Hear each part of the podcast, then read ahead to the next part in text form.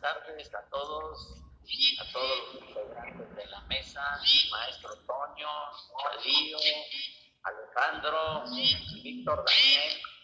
Me da mucho gusto estar aquí dando la apertura a esta presentación, que no tiene otro objetivo más que el de informar, el de acercarnos y hacer presencias ¿sí? en la situación cultural.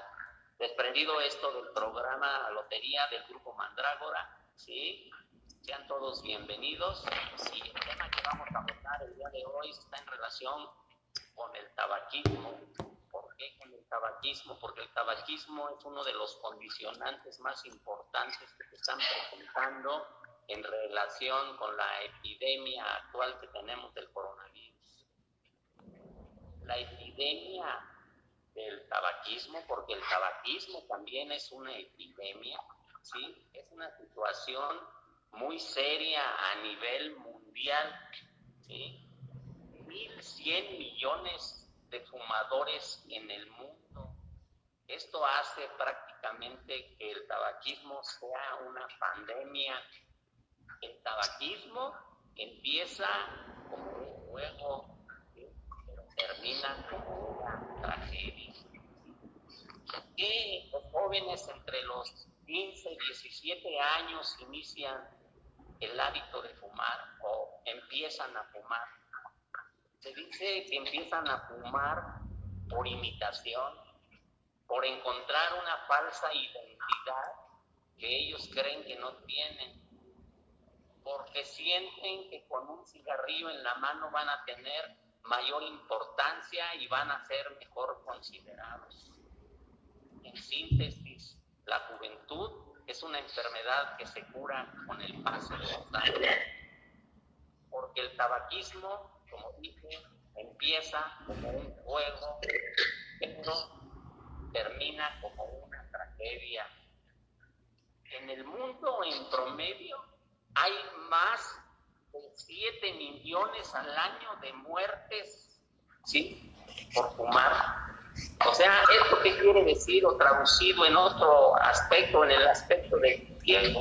¿sí? Se muere una persona cada 10 segundos en el mundo por fumar. El tabaquismo no escoge clases sociales. Las complicaciones que se van a presentar en el tabaquismo va a ser en clases bajas, en clases medias, en clases bajas existe una predominancia en el tabaquismo de los hombres sobre las mujeres de dos a uno. O sea, por cada mujer fuman dos hombres. ¿Cuáles son las complicaciones más frecuentes del tabaquismo? Son de tipo cardiovascular. Son de tipo y también de tipo cancerígeno ¿Por qué de tipo cardiopulmonar? Porque la nicotina y, los, y las 4000, porque fíjense nada más, el tabaco, aparte de la nicotina, se menciona en estudios recientes que tiene 4000 sustancias tóxicas que están interfiriendo con el adecuado metabolismo y funcionamiento de las vías respiratorias en el porque posteriormente todas esas sustancias van a afectar prácticamente a todo el organismo. En el sistema cardiovascular, estas sustancias empiezan a presentar alteraciones en las paredes vasculares que junto con la grasa, que junto con otras alteraciones desencadenadas por enfermedades crónicas, producen ateromas. Esos ateromas van a producir engrosamientos de las arterias y van a, producir alteraciones de obstrucción, lo que va a traer como consecuencia que infartos al corazón, infartos cerebrales, derrames cerebrales, alteraciones de la circulación, aneurismas y, y otro tipo de alteraciones. En los pulmones, en los pulmones va a producir alteraciones desde la, desde la faringe, laringe, ¿sí? las tráqueas, principalmente los bronquios, los, los bronquiolos y también a nivel de los alveolos, que son las partes más pequeñitas de los pulmones y donde se hace el intercambio del oxígeno con la sangre para sacar al dióxido de carbono. Cuando los alveolos se dilatan por la influencia del tabaco, vamos a considerar que se inflaman e impiden que impiden se haga ese intercambio de la sangre con el oxígeno y por lo tanto el paciente fumador va a tener alteraciones para respirar. Esa inflamación de los alveolos y esa alteración en el intercambio del oxígeno en la sangre se llama enfisema pulmonar. Pero también hay otra entidad que es la enfermedad pulmonar obstructiva crónica. Hagan de cuenta, las vías respiratorias son como un tubo por donde está saliendo humo constantemente. ¿Qué pasa con las vías respiratorias? Se empiezan a llenar de hollín, se empiezan a llenar de, una, de una masa ahí revuelta entre y mucosidad ¿Y esto qué va haciendo? Esto va inflamando los tejidos respiratorios y hace que la capacidad respiratoria disminuya o destruya. Por eso se llama enfermedad pulmonar obstructiva crónica. Pero aparte de todas esas monadas que produce el tabaco, también altera a otros órganos. Está relacionado actualmente ya con cáncer de páncreas, cáncer gástrico, cáncer de mama en las mujeres, cáncer uterino también en las mujeres, cáncer renal, ¿sí? Entonces, el tabaco es una, es una, es una fármaco de dependencia y es una enfermedad, ¿sí? Porque es el inicio de una serie de complicaciones es un problema mundial, es una pandemia. Ahora lo estamos viendo. si ustedes eh, ven los reportes que se están dando en relación con el virus, pues el virus entra por vías respiratorias, pero va a entrar a un tejido, entra al tejido de un fumador, que es un tejido dañado, que es un tejido inflamado, que es un tejido obstruido. Entonces, va, eh, el virus se va a desarrollar de una manera más eficiente y por lo tanto va a atacar con mayor facilidad todos, todos, todos estos todos estos tejidos a donde va a entrar a, las vías respiratorias. Ustedes oyeron en días pasados el señor eh, eh, cantante de, canción de protesta, Oscar Chávez Oscar Chávez, tuvo este problema, fue una situación de tabaquismo crónico durante muchísimos años. ¿sí? Y prácticamente eso fue lo que, eso fue lo que realmente influyó para que él no pudiera resistir la, la, enfermedad. Entonces, realmente la nicotina, la nicotina es, muy activa. La nicotina es una situación que produce una adicción física, pero también psicológica. ¿Por qué física? Porque el organismo, entre más nicotina le va metiendo uno, el organismo le va a estar pidiendo cada vez más nicotina psicológica, ¿por qué? Porque llega un momento en que el individuo, si no está fumando, va a estar irritable, va a estar angustiado, va a estar ansioso, va a tener repercusiones en su comportamiento, y esto hace pues que, desgraciadamente pueda tener, pueda tener, esto puede tener consecuencias también desde ese punto de vista. Entonces, si ustedes ven, el, tabaquismo es una, es, una situación, es una enfermedad, ¿sí? Que ahí la tenemos y aquí está. Y está, va a estar bien difícil poder, poder atacarlo de una manera adecuada, a pesar de que es una enfermedad que se puede prevenir, desde el punto de vista de la prevención, se puede hacer muchísima prevención pero es muy complejo iniciar este tipo de, medidas. ¿Por qué? Porque es una enfermedad que se presenta o inicia principalmente en gente joven.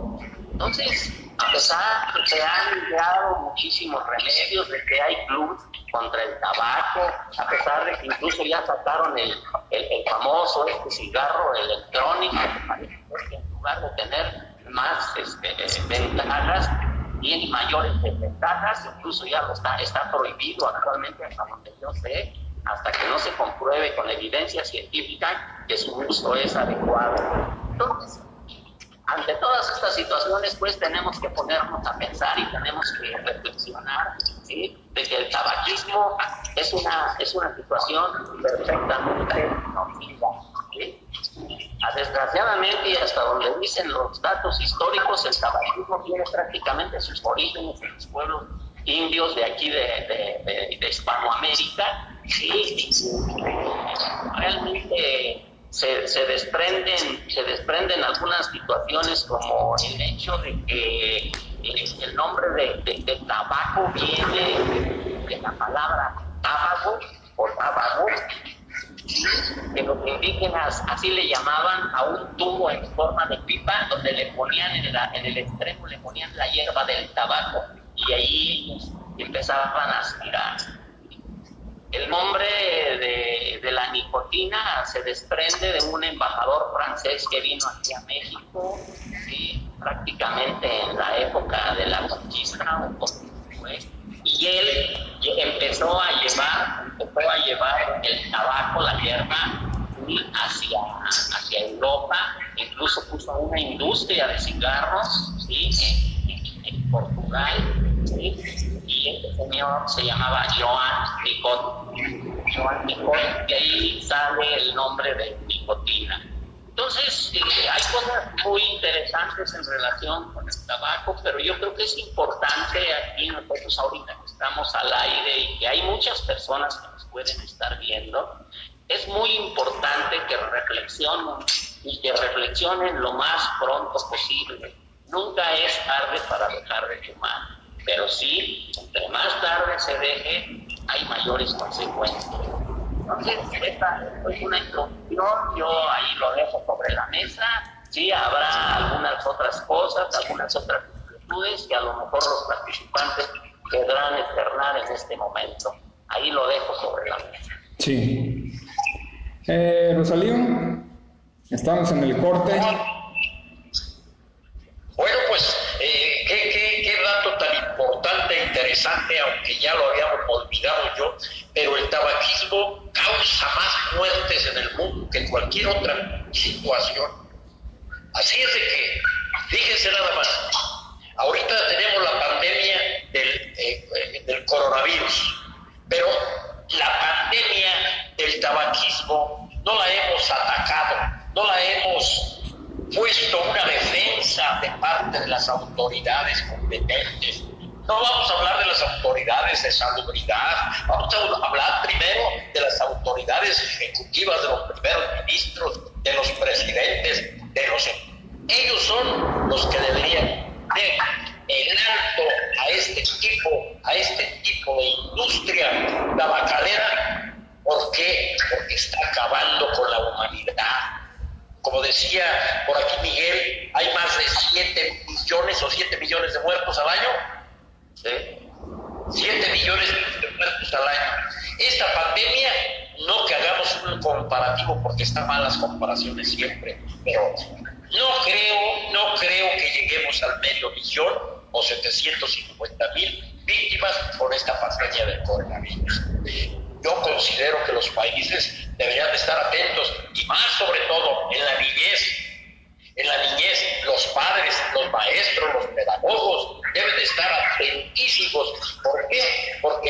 en un adolescente en la mano o en la boca le da seguridad, una seguridad estúpida, una seguridad tonta, que es la que De ahí es donde debemos ese, este vicio, esa enfermedad del tabaquismo. Yo estuve inmerso en el tabaquismo yo estuve inmerso y puedo decirles las consecuencias que a la fecha puedo y tengo y, y posiblemente lleguen más. ¿Por qué? Porque el tabaquismo es hace mucho daño a nuestro organismo. Por allí, eso es cuanto. Sí, maestro Toño, tu comentario. Hombre, pues ya me puse a Ya me, ya me hermano. Pero ¿Cómo estoy yo? Se dice que eh, es un vicio, un vicio que se inicia por la curiosidad del ser humano, por la imitación, porque cuando somos jóvenes y vemos a los adultos que están fumando, o a los colegas que están fumando, riendo, echando relajo, como que se quisiera sentir uno importante para meterse en ese círculo y empieza uno a probar el tabaco, el cigarrito, y puede ser una carrera larga sin saber las consecuencias terribles a las cuales nos estamos acercando. que el concepto de vicio es el hábito de contentar nuestros deseos, deseos que se pervierten y no se satisfacen. Y el ser humano empieza por la curiosidad para después hacerlo un hábito sin saber a qué terrenos peligrosos se está acercando, que a las terribles enfermedades que tienen que padecer posteriormente al cuando caen ya en un estado depresivo, en un estado crítico, ya donde tienen que hospitalizarlo para poder mejorar. Y aún así, este, pues, a veces, la edad, llegamos a viejos y no nos damos cuenta gran daño que nos estamos haciendo al recibir el Entonces, eh, cortar de tajo es un poco difícil porque igual que el alcoholismo, es, son parientes, fíjense, el alcohólico a veces deja, el alcohol para protegerse del tabaco. Y dicen, ya dejé el alcohol, sí, pero no se dio cuenta que cayó en el hábito del tabaquismo, el vicio del tabaquismo. Y, vemos que, pues, jóvenes, adultos, adultos mayores están padeciendo las consecuencias cuando les detectan, les detectan cáncer y es triste tales de enfermedades respiratorias que están saturadas especialmente por este ese es mi comentario. Gracias. maestro Toño. Sí, sí, Alejandro, adelante con tu comentario. Bueno, este, cuando bueno, se, hizo una encuesta en las, en las escuelas cuando estaba público en el como regidor de, salud. Hicimos una encuesta para ver los, el grado de los jóvenes que iniciaban con el tabaquismo y el, y el, alcoholismo.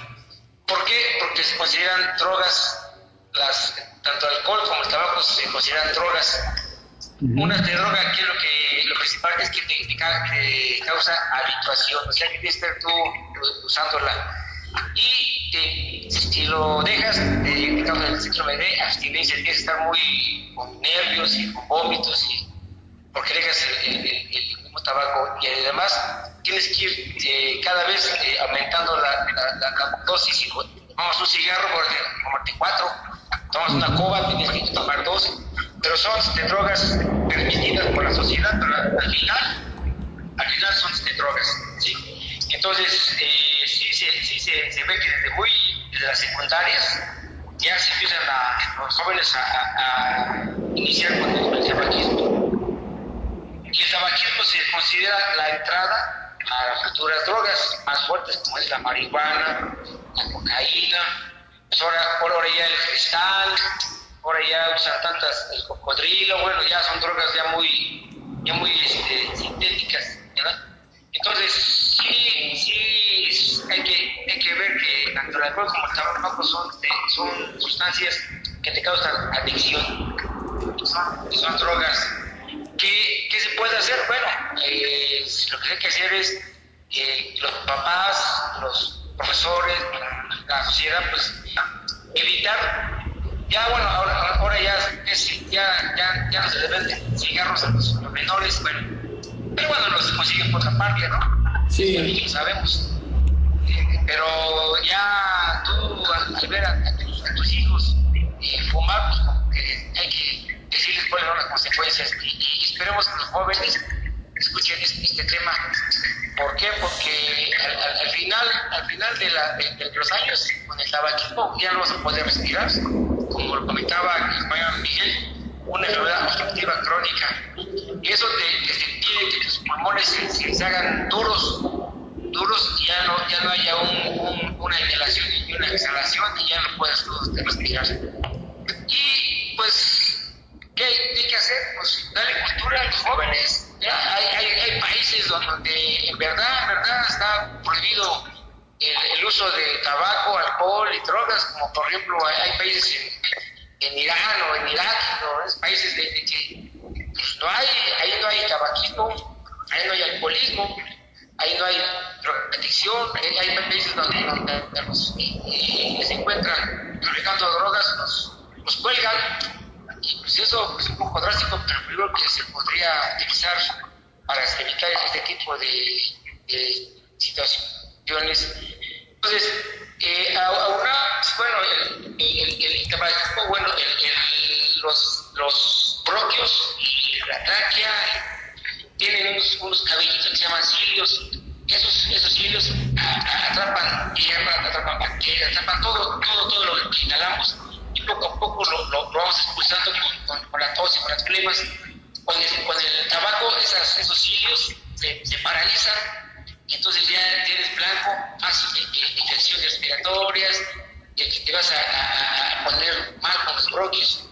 Y si, si tú eres un fumador crónico, no estás hablando de una de ella o más, pues cuando te dé por coronavirus, quién sabe cómo te, te vaya.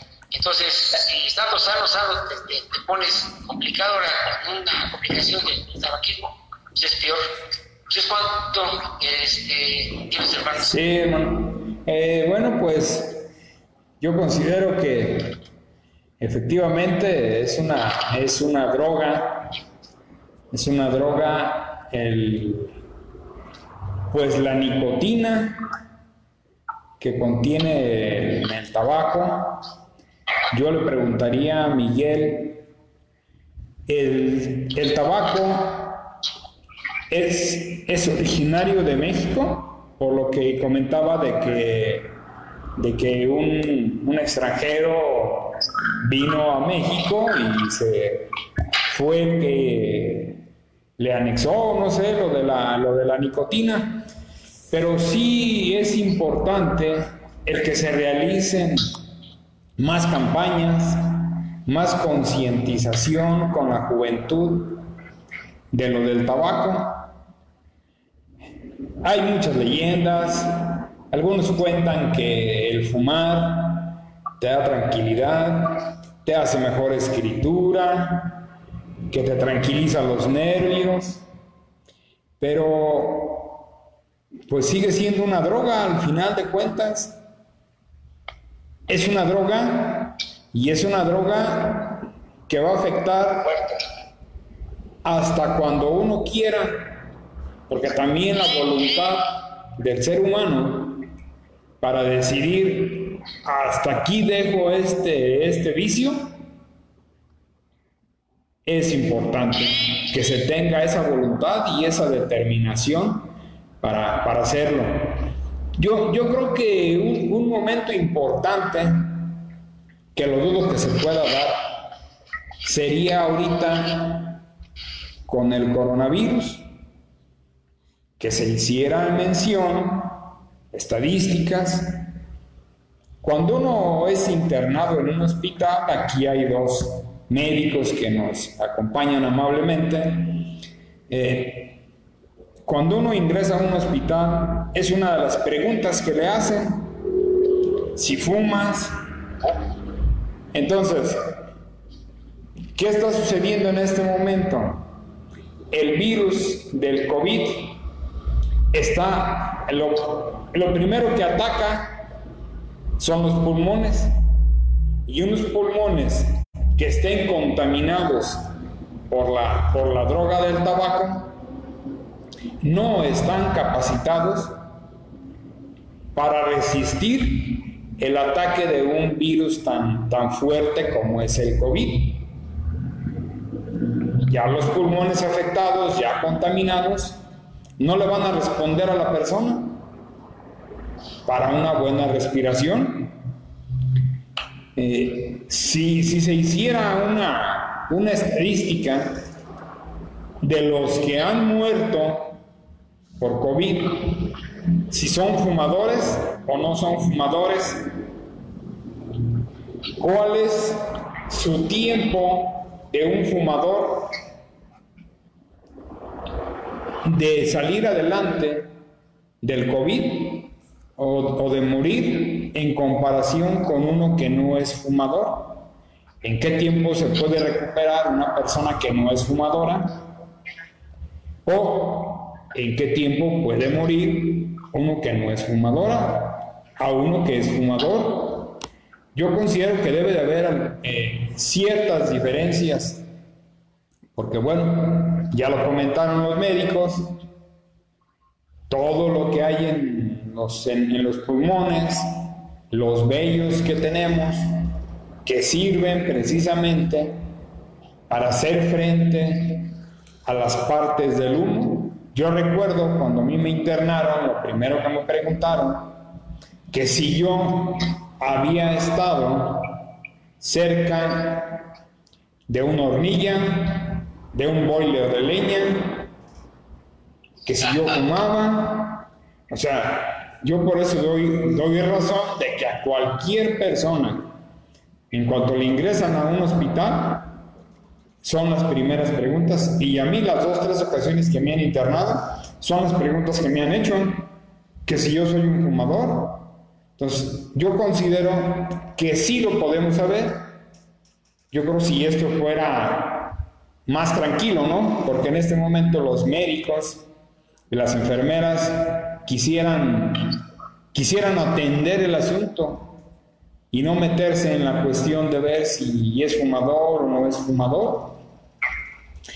Aunque hay muchas campañas, ya hasta en las cajetillas de cigarros, les pintan ahí un, un ratón, les pintan parte del, del cuerpo que está deteriorado, por el efecto del, cigarro, de la nicotina.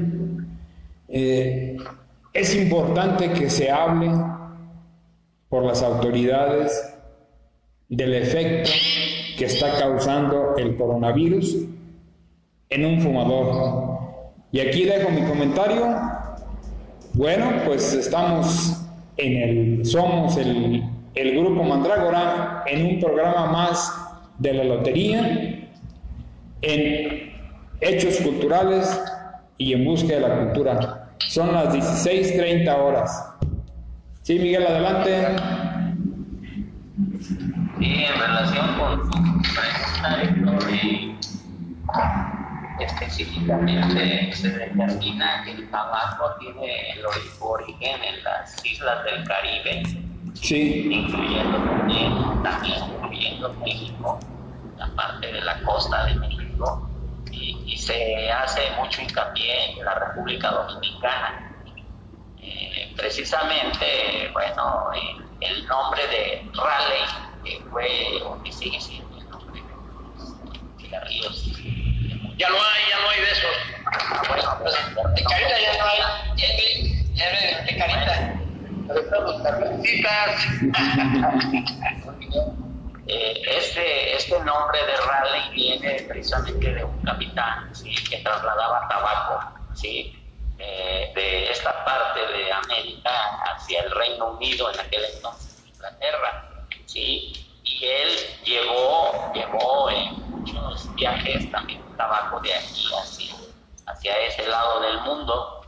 Y él se hizo un adicto del tabaco.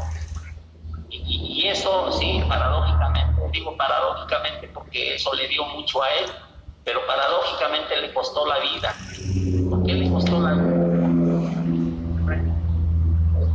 De, Inglaterra, el rey Jaime I, que era, un, que era una persona con ideas muy higienistas, muy sanitaristas, y le dijo que si no dejaba de fumar, lo iba, lo iba a castigar.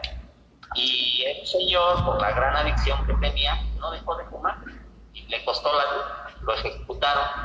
Sí, entonces ese es, pues, el, ese es el, el, el, el origen de, de, la situación de, del tabaco. Del, tabaco. Sí, sí Miguel, gracias. En México fuman 18 millones de personas y mueren cada año, ¿sí?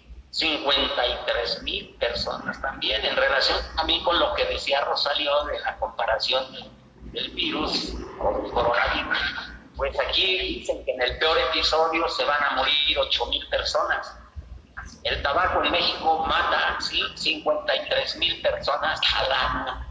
¿Esto qué, cómo, se, ¿Cómo se traduce? En que diariamente en México, por fumar, se mueren 147 personas.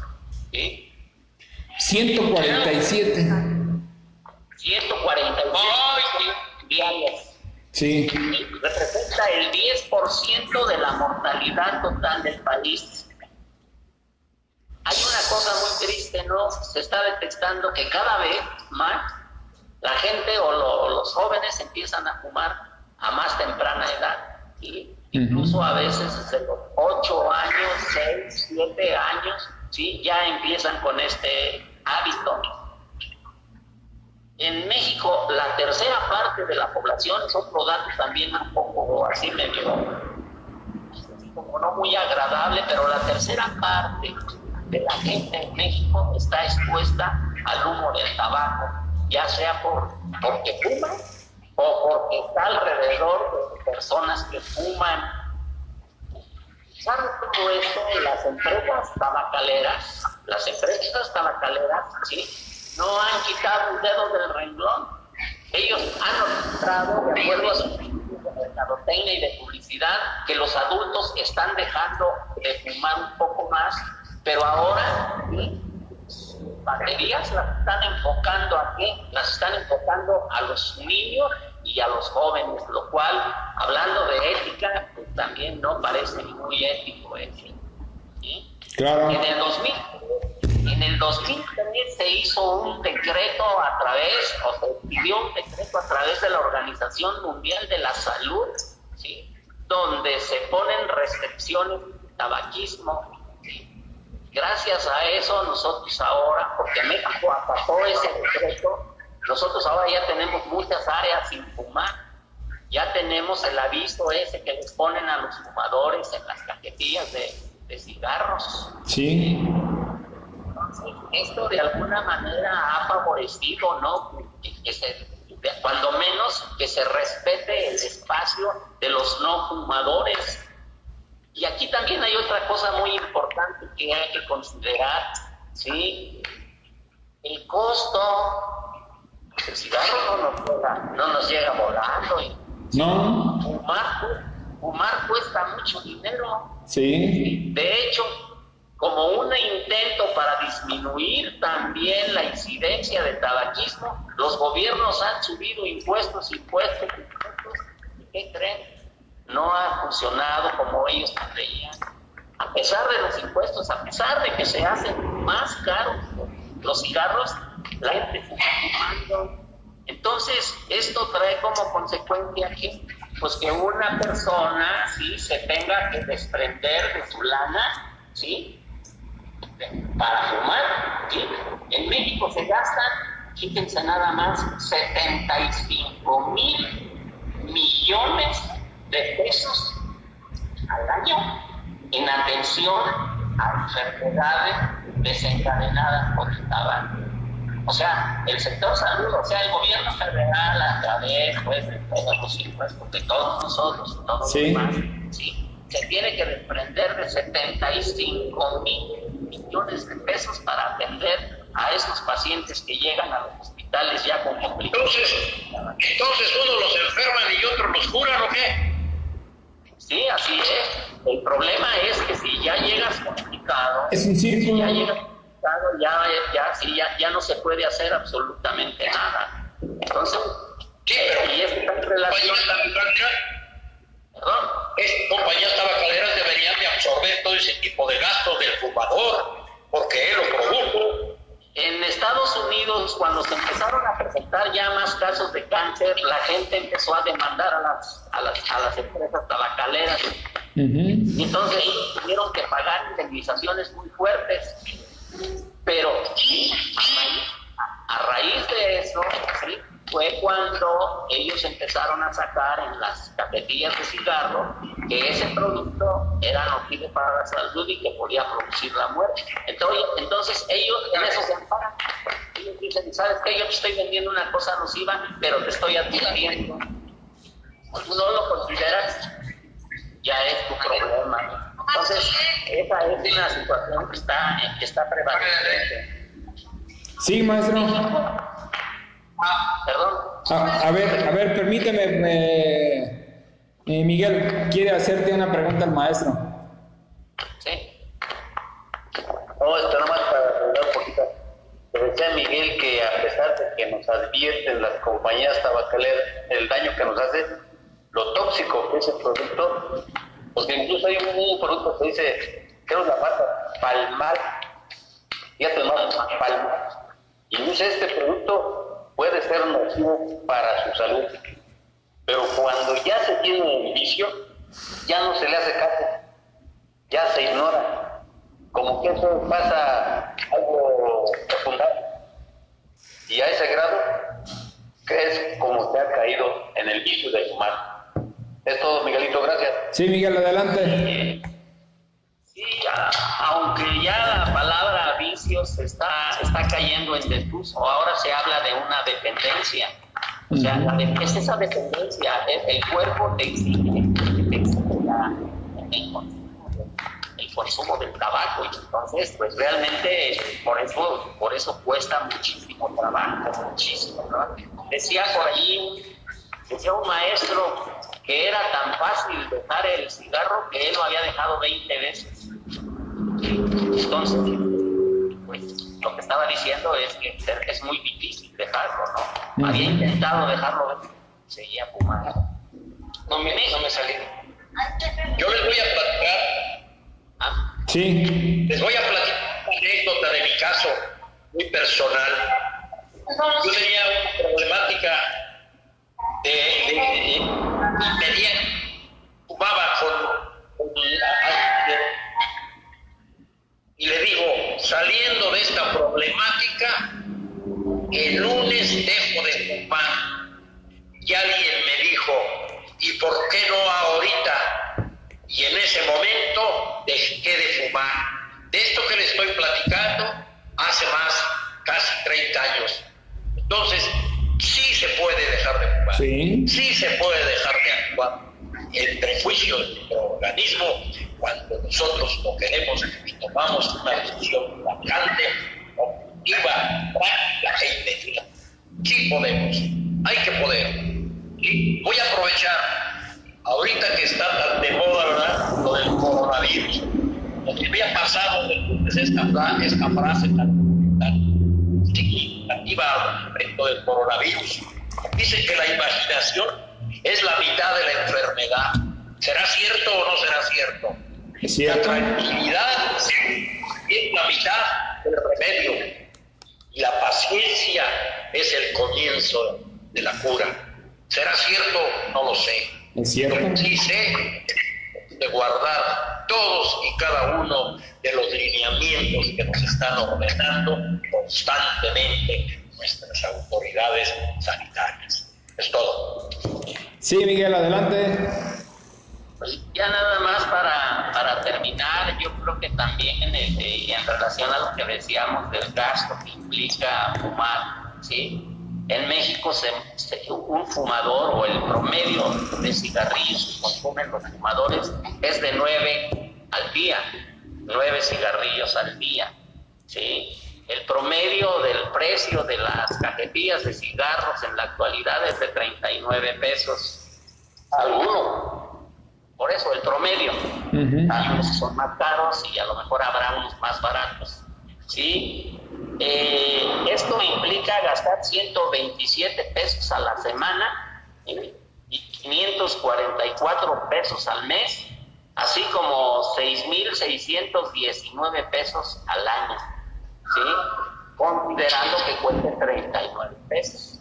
Pero hay personas que en su afán de no traer la cajetilla, ¿sí? Pues tratan de aguantarse, pero no pueden y tienen que comprarlo allí en el alto del semáforo y les venden el cigarrillo a 5 pesos la pieza. Esto asciende a un gasto de 16.500 pesos. ¿Por, ¿Por persona, Miguel? Sí, por persona. ¿16 mil? Si compras, si compras un cigarrillo a 5 pesos, sí. Con el promedio que tienes de 9.3 cigarrillos que ¿Al te día? fumas al día, asciende hasta 16 mil pesos. Sí. Oye, pero te imaginas, Hay rango, ¿no? Este rango puede ser menos, pero puede ser eso. Aquí Sí. lo importante de todo es de que pues estás pagando para dañarte. Claro. Y esto es situación, es- esta es una situación muy grave.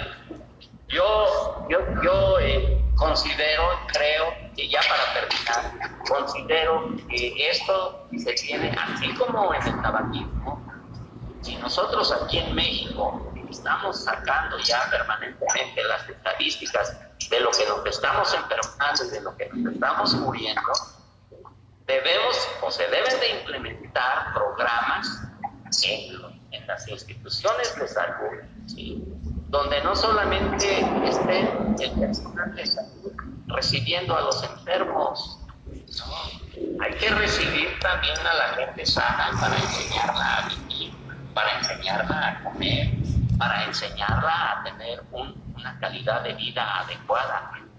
¿Sí? Todas esas características se aplican en las unidades médicas, en los primeros niveles de atención, como son las unidades de medicina familiar, los centros de salud, entonces se va a poder hacer mucho, se va a poder lograr mucho.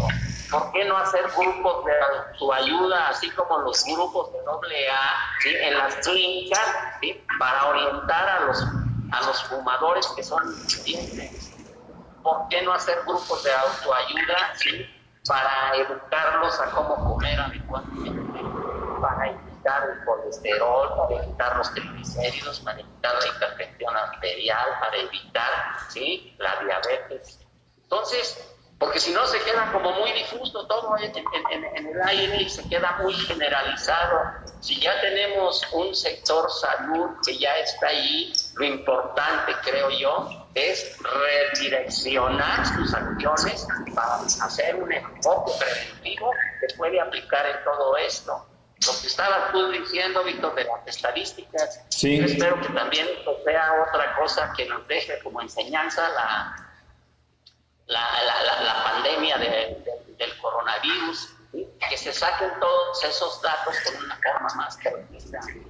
¿Para qué? Para implementar estos programas y poder atacar más directamente, más directamente los problemas de salud que nos están afectando. Así es. Entonces, sí, están las enfermedades crónicas degenerativas que nos están matando. Diabetes, hipertensión arterial, grasa. ¿sí? Están los accidentes automovilísticos, ¿sí? Y están también el tabaquismo y la cirrosis hepática muchas veces desencadenada por alcoholismo. Entonces, si ya tenemos los datos, ¿qué estamos esperando? Que se vaya haciendo más grande la bola de nieve y que llegue un momento en que ya nadie la pueda parar. Yo creo que podemos intervenir, nosotros estamos haciendo nuestra parte aquí, estamos tratando de concientizar, de hacer que las personas reflexionen, ¿sí? Pero yo creo que el papel fundamental, sí, también lo tienen el, el sector de la salud conjuntamente con la población. Así como estamos participando ahora de una manera solidaria, de quedándonos en casa y todo lo demás, yo creo que sí tenemos las herramientas, somos gentes que podemos participar y que se pueden hacer muchísimas, Sí, ¿verdad? Sí, Ese Rosalía. es el comentario. Sí, Miguel, gracias. Sí, Rosalía, adelante. La hora, yo, que la hora son los 45 minutos. Sí, 4.45 de la tarde. Bueno, pues este es el grupo Mandrágora de su programa Lotería, ¿verdad? búsqueda y presencia en la cultura y de todas las culturas y todo lo que es cultura. Así estamos ocho por ocho días, cuatro de la tarde, miércoles. Un saludo a todos los lugares, a todos los que nos aceptan por nuestras pequeñas aportaciones y comentarios. Aquí estamos y aquí estaremos. No se preocupen. a ver, a ver, permíteme tantito, déjame, déjenme agradecer a tres personas que nos están viendo, que es nuestro amigo Leonardo, es el amigo Ignacio Delgado de Jongapeo y es Pedro de Rosas, que dice, e-, excelente tema, muchas gracias por compartir sus conocimientos ilustres y nos manda saludos. Muchas gracias, a los tres por dedicar su tiempo y estar viendo nuestro programa. Aquí estamos de cada ocho días, los miércoles, iniciamos a las cuatro de la tarde. Eh, pues adelante con las, con, con, las conclusiones del tema. Maestro. Nos quedan diez minutos.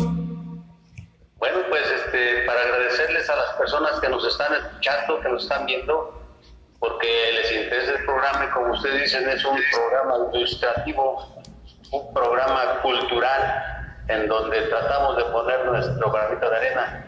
Ahorita el tema del tabaquismo nos deja entrever que el que consume el tabaco, el que es adicto al tabaco, es una de las, personas más frágiles contra la pandemia. Desgraciadamente puede ser Víctor, ¿quién, ¿qué tiempo aguantará una persona que fuma y una que no? pues es lógico que el que no fuma tiene más condición física para resistir los embates de cualquier enfermedad. Y el que fuma es más frágil. Entonces, pues hay que cuidarse. Tenía yo una, una persona muy querida que se llamaba Evangelina Leyus, que en paz descanse, este, que ella para, en su campaña para contrarrestar el tabaquismo, se ponía un tapabocas, tapabocas como una tabaco cruzado, como entre no estacionarte, decía, no fumo. No les decía absolutamente nada a nadie. Y el tapabocas de enfrente para que lo leyeran. No fumo. Una forma muy cromática y empezó a estar propuso la escuela de hubiera una zona de reserva para los fumadores. Y ahí empezó su campaña y sí fructificó mucho tiempo. ¿Cómo ven? A mí me parece buena, buena intención de querer dejarlo. ¿Sí, Miguel? Sí, este, quería agregar algo en el sentido de lo que planteabas de cuánto puede durar si puede durar menos, si puede durar más. Eh, en medicina hay una premisa. Sí. Eh, los médicos tienen y toman en cuenta. Y esa premisa dice que en medicina, ¿sí? Hay enfermos, no hay enfermedades. ¿Y esto qué quiere decir? Esto quiere decir que un enfermo va a tener manifestaciones muy específicas y muy de él. Entonces, puede haber una persona que tiene fumando 50 años y puede ser atacado por el coronavirus. Puede ser que no le pase nada. O puede ser que lo tengan que internar nada más en un hospital. O puede ser que lo tengan que incubar con un ventilador.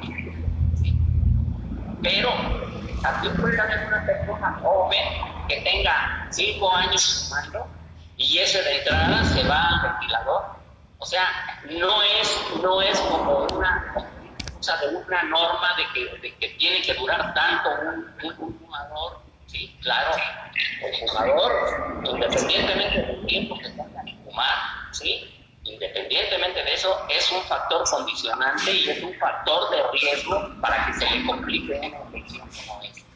Entonces, sí, este, hay, que, hay, que, hay que considerar, pero para eso también se hacen los estudios. Cuando se hacen estudios de seguimiento y, se ve, entonces sí, ya se sacan conclusiones y se, puede decir, bueno, de los 100 que se murieron, ¿sí? 59.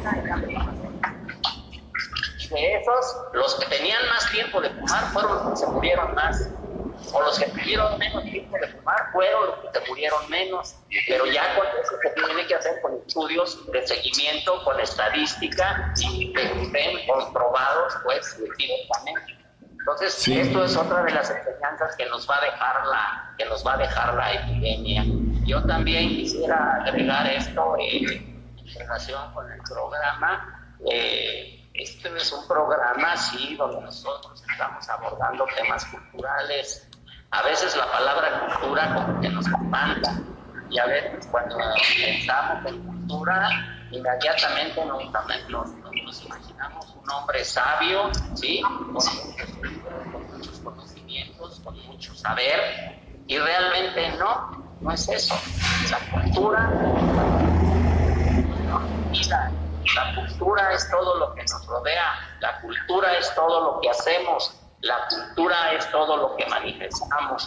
Entonces, nosotros, en este caso específico del programa, a través del Grupo Mandrágora de la Lotería, estamos haciendo búsquedas y presencias ¿sí? de temas culturales. Y esto es pues lo que esto es lo que nos, nos orienta ¿sí? y nos entusiasma para seguir informando, para seguir haciendo reflexionar a las personas, para seguir haciendo presencia por esto. ¿sí? ¿Por qué? Porque nos interesa todo lo que nos rodea, nos está interesando todo lo que se está expresando como vida y al final de cuentas es la cultura. Entonces, yo quisiera cerrar con esto y muchas gracias. Gracias, Miguel. Sí, Rosalío, adelante. No me queda más que que agradecerles a todos y a cada uno de los integrantes de esta mesa de trabajo que eh, ese granito de arena no quede regado en el, agua y se lo lleve, sino que fructifique, eh, que eso sea realmente algo de lo que iniciemos, desprendamos para hacer algo positivo en ayuda de nuestra nación de nuestra nación, de nuestras autoridades, de nuestra sociedad, de nuestra familia, como consecuencia de nosotros mismos, pero todo se desprende de uno a los demás. Eso, pues yo lo veo de una manera mucho, muy agradable. Me entusiasmó mucho las palabras que nos has mandado, Víctor, de esas personas que nos están viendo. Me gustó mucho, Toño, siempre te lo he dicho, tu forma de ser, Miguel, mi hermano, eh, eh, este, Alejandro y Víctor. Gracias. Gracias por seguirme en esta locura. Ya estamos aquí y aquí seguiremos mientras podamos. Muchas gracias a todos.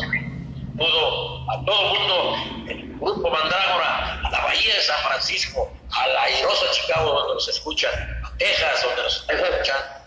Esas son las palabras de nuestro señor director Chalión. Así es. Él es nuestro director. sí. Un abrazo a Víctor. Víctor. Sí, maestro, gracias, igualmente. Bueno. Buenas tardes, gracias. Pues muchas gracias y déjenme, déjenme decir. Entonces, hay que saludar a todas esas personas que te están viendo. Tú puedes mencionar nombres. Claro.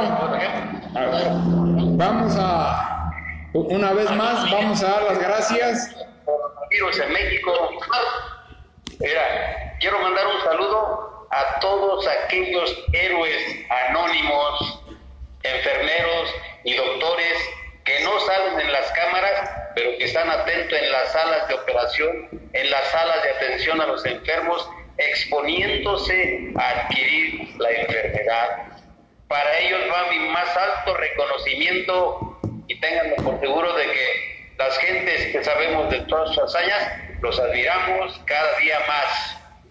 Gracias. Gracias, maestro. Bueno, pues un, un saludo para Leonardo, para, para Ignacio Delgado, para Pedro de Rosas y para Enrique Orozco, que nos dedicaron su tiempo para estar viendo este programa. Ahora quiero hacer un, un comentario, permítanme tantito, a una manera de un chascarrillo. Si no hay la medicina de la voluntad para dejar el cigarro, hay otra medicina que la pueden sumar a la voluntad, que son los productos que ponen las gallinas y con eso se puede dejar. Son muy efectivos para dejar de fumar. Yo lo hice y con eso se puede. Eso es todo. Hay, otro remedio que se llama aceptación. cuando tú aceptas el daño que te está causando una maldad, ahí empieza tu curación también. Así es. Así es. Bueno, bueno pues muchas gracias. Y aquí nos hacemos responsables de todo lo que estamos manifestando en nuestra mesa de trabajo. Que gracias a todo el mundo, gracias hermano, gracias hermano. Gracias. Gracias, gracias que estén bien. Eh, esto enlantece. Así es. Gracias, adiós. Adiós.